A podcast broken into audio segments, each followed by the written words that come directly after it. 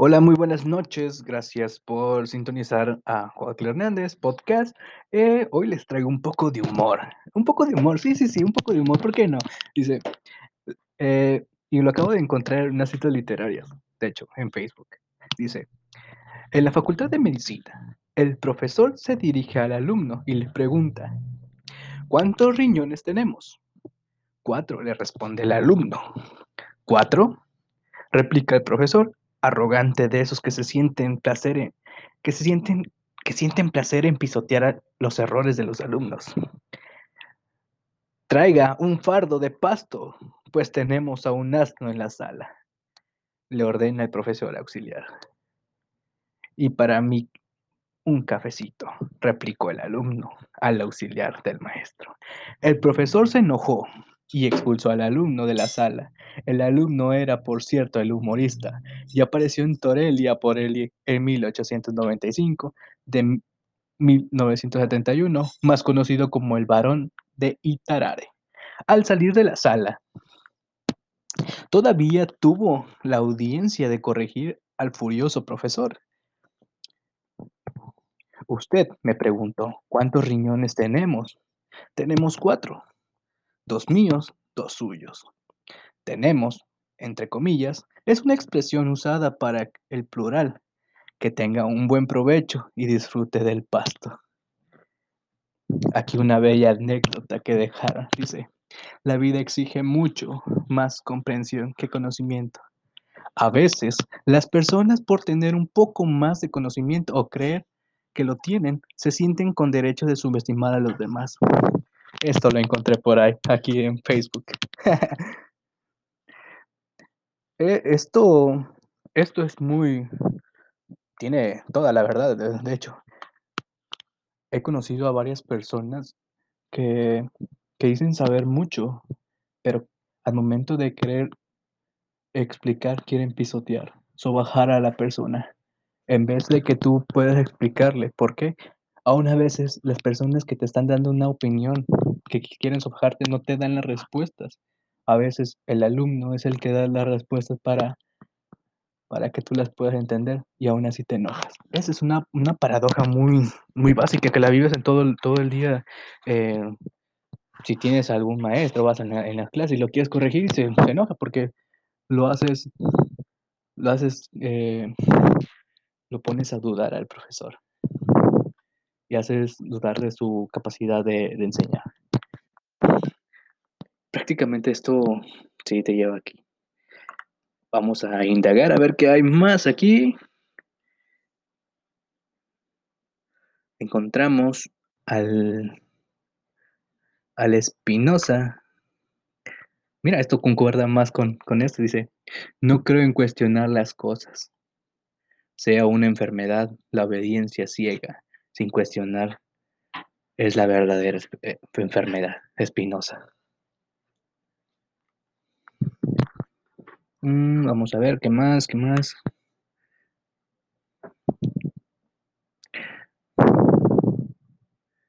Veamos, citas literarias. Vamos a ver qué más hay, qué más hay, qué más hay, qué más hay.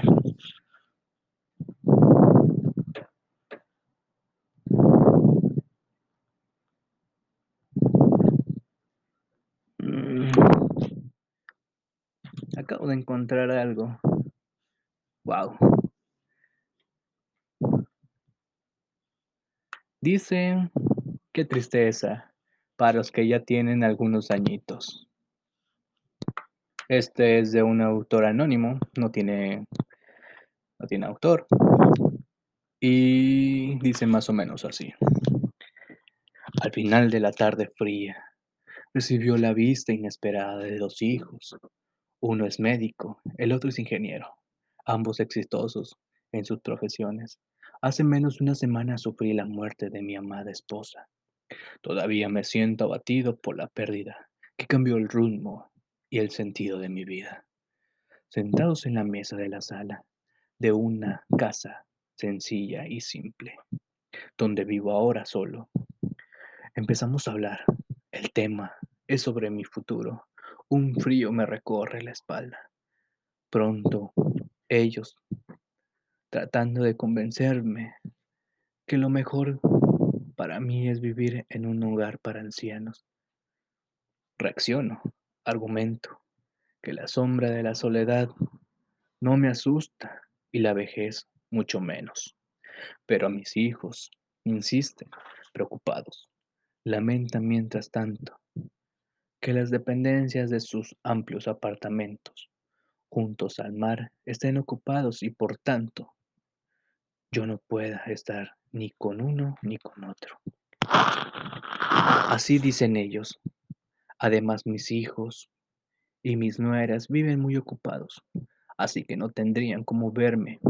Eso sin contar con mis nietos, estudian casi todo el día, es imposible. En mi favor, argumento que ya sin mucha convicción, que en este caso ellos bien podrían ayudarme a pagar una cuidadora. Frente a mí, el médico y el ingeniero dicen que sería necesaria, en realidad, tres cuidadoras en tres turnos y todas con cartera firmada. Lo que sería, en tiempos de crisis, una pequeña fortuna al final de cada mes. Me niego a aceptar la propuesta de vivir en un refugio. Y aquí viene la otra sugerencia. Me piden que debo vender la casa. El dinero servirá para pagar los gastos del hogar, a donde iré por un buen tiempo, para que nadie se preocupe, ni ellos, ni ellos, ni ellos ni yo. Me rindo a los argumentos por, por tener más fuerza para enfrentar tanta ingratitud y frialdad. Cerré mis labios y no hablo de sacrificio que que hice durante toda mi vida para financiar los estudios de ambos. No digo que dejé de viajar con la familia, algún paseo, de, de frecuentar. No digo que, que dejé de visitar buenos restaurantes, de ir a un teatro o cambiar de coche para que nada les faltara a ellos. No valdría la pena alegar tales hechos esa altura de la conversación, de ahí sin decir una sola palabra decidió juntar mis pertenencias. En poco veo toda la vida resumida.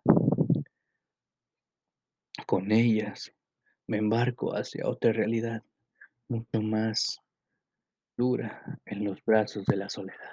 Reconozco que pude enseñar valores morales a mis hijos, pero no pude transmitir ninguno de, de las dos virtudes llamadas gratitud. La culpa es nuestra, por cuanto siempre le estamos dando lo que quieren o piden.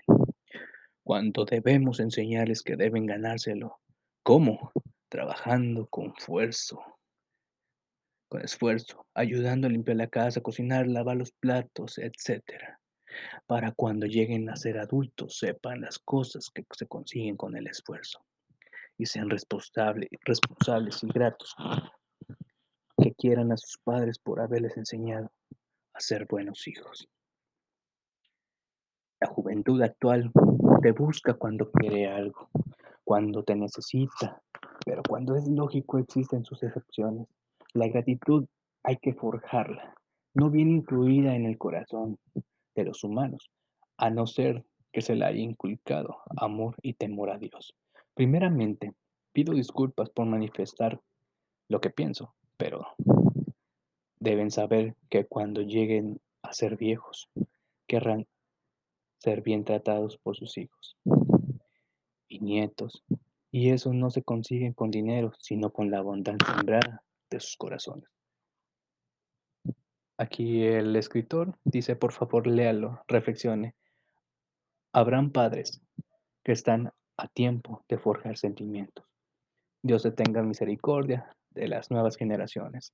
Para los últimos tiempos habrá hijos amadores de sí mismos, indiferentes egoístas, vanagloriosos, desleales, que se gozan de la injusticia y apartan de la verdad.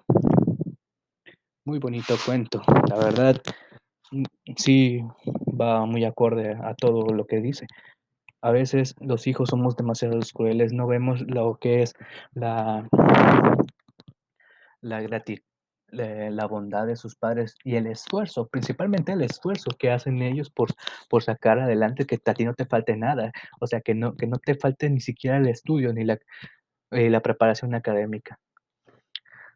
Eh y ahí esos los hijos, e esos hijos no son no son, eh no son agradecidos con sus padres.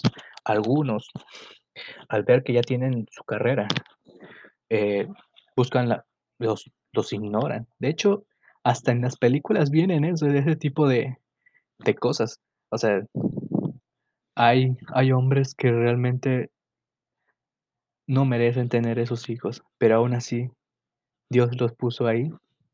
Fue para enseñarles algo, eso todo todo esto es es enseñanza y prácticamente todo esto es aprendizaje. Estaba leyendo hace hace unos días que que todos vinimos a aprender de algo. Todas las experiencias que nosotros tengamos van a van a repercutir en el futuro. Y todo lo que realmente deseamos se hará.